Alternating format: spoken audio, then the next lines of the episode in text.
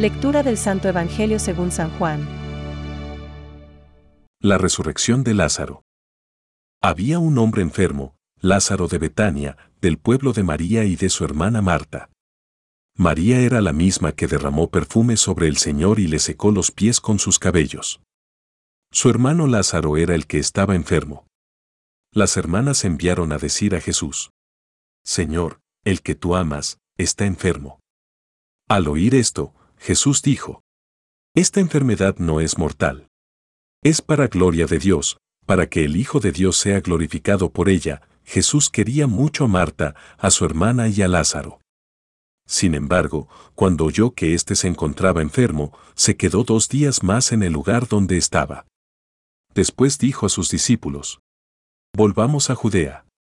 Los discípulos le dijeron, Maestro, hace poco los judíos querían apedrearte, y quieres volver allá. Jesús les respondió. En cambio, el que camina de noche tropieza, después agregó. Nuestro amigo Lázaro duerme, pero yo voy a despertarlo. Sus discípulos le dijeron. Señor, si duerme, se curará. Ellos pensaban que hablaba del sueño, pero Jesús se refería a la muerte. Entonces les dijo abiertamente. Lázaro ha muerto, y me alegro por ustedes de no haber estado allí, a fin de que crean. Vayamos a verlo. Tomás, llamado el mellizo, dijo a los otros discípulos. Vayamos también nosotros a morir con él. Cuando Jesús llegó, se encontró con que Lázaro estaba sepultado desde hacía cuatro días. Betania distaba de Jerusalén solo unos tres kilómetros. Muchos judíos habían ido a consolar a Marta y a María por la muerte de su hermano. Al enterarse de que Jesús llegaba, Marta salió a su encuentro, mientras María permanecía en la casa. Marta dijo a Jesús, Señor, si hubieras estado aquí, mi hermano no habría muerto. Pero yo sé que aún ahora Dios te concederá todo lo que le pidas. Jesús le dijo, Tu hermano resucitará. Marta le respondió, sé que resucitará en la resurrección del último día. Jesús le dijo, Y todo el que vive y cree en mí, ella le respondió, Sí, Señor, creo que tú eres el Mesías, el Hijo de Dios, el que debía venir al mundo. Después fue a llamar a María, su hermana, y le dijo en voz baja, El Maestro está aquí y te llama. Al oír esto, ella se levantó rápidamente y fue a su encuentro. Jesús no había llegado todavía al pueblo, sino que estaba en el mismo sitio donde Marta lo había encontrado. Los judíos que estaban en la casa consolando a María, al ver que ésta se levantaba de repente y salía, la siguieron, pensando que iba al sepulcro para llorar allí. María llegó a donde estaba Jesús y, al verlo, se postró a sus pies y le dijo, Señor, si hubieras estado aquí, mi hermano no habría muerto. Jesús, al verla llorar a ella y también a los judíos que la acompañaban, conmovido y turbado, preguntó, ¿Dónde lo pusieron? Le respondieron, Ven, Señor, y lo verás. Y Jesús lloró. Los judíos dijeron, ¿Cómo lo amaba? Pero algunos decían, Este, que abrió los ojos del ciego de nacimiento, no podía impedir que Lázaro muriera. Jesús, conmoviéndose nuevamente, llegó al sepulcro, que era una cueva con una piedra encima, y dijo, Quiten la piedra. Marta, la hermana del difunto, le respondió, Señor, huele mal. Ya hace cuatro días que está muerto. Jesús le dijo, No te he dicho que si crees, verás la gloria de Dios. Entonces quitaron la piedra, y Jesús, levantando los ojos al cielo, dijo, yo sé que siempre me oyes, después de decir esto, gritó con voz fuerte. Lázaro, ven afuera.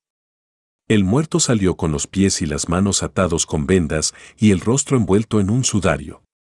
Jesús les dijo, Desátenlo para que pueda caminar. Al ver lo que hizo Jesús, muchos de los judíos que habían ido a casa de María creyeron en él. Es palabra de Dios. Te alabamos, Señor.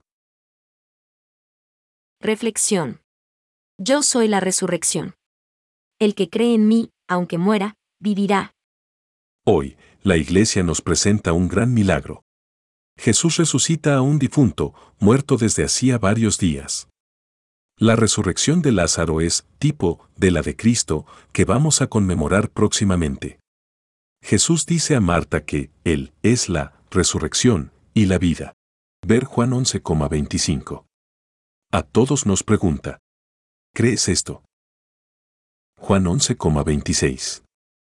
¿Creemos que en el bautismo Dios nos ha regalado una nueva vida? Dice San Pablo que nosotros somos una nueva criatura. Ver 12 Hogar 5,17. Esta resurrección es el fundamento de nuestra esperanza que se basa no en una utopía futura, incierta y falsa, sino en un hecho. Es verdad. El Señor ha resucitado. Lucas 24,34. Jesús manda.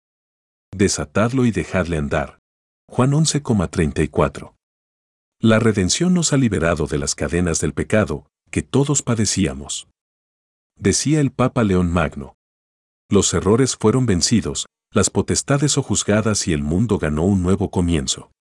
Porque si padecemos con Él, también reinaremos con Él.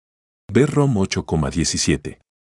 Esta ganancia no solo está preparada para los que en el nombre del Señor son triturados por los indios. Pues todos los que sirven a Dios y viven en Él están crucificados en Cristo y en Cristo conseguirán la corona. Los cristianos estamos llamados, ya en esta tierra, a vivir esta nueva vida sobrenatural que nos hace capaces de dar crédito de nuestra suerte. Siempre dispuestos a dar respuesta a todo el que nos pida razón de nuestra esperanza.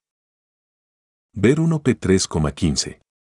Es lógico que en estos días procuremos seguir de cerca a Jesús Maestro. Tradiciones como el Vía Crucis, la meditación de los misterios del Rosario, los textos de los Evangelios, todo, puede y debe sernos una ayuda. Nuestra esperanza está también puesta en María, Madre de Jesucristo y nuestra Madre, que es a su vez un icono de la esperanza. Al pie de la cruz esperó contra toda esperanza y fue asociada a la obra de su Hijo. Pensamientos para el Evangelio de hoy. Para que te confieses, Dios da una gran voz, te llama con una gracia extraordinaria. Y así como el difunto salió aún atado, lo mismo el que va a confesarse todavía es reo. Para que quede desatado de sus pecados, dijo el Señor a los ministros. Desatadle y dejadle andar. ¿Qué quiere decir desatadle y dejadle andar? Lo que desatareis en la tierra, será desatado también en el cielo. San Agustín. Cristo no se resigna a los sepulcros que nos hemos construido con nuestras elecciones de mal y de muerte, con nuestros errores, con nuestros pecados. Él nos invita a que salgamos de la tumba. Sal fuera. Es una bella invitación a la verdadera libertad. Francisco. Las palabras atar y desatar significan. Aquel a quien excluyáis de vuestra comunión, será excluido de la comunión con Dios. Aquel a quien que recibáis de nuevo en vuestra comunión, Dios lo acogerá también en la suya. La reconciliación con la Iglesia es inseparable de la reconciliación con Dios. Catecismo de la Iglesia Católica, número 1.445.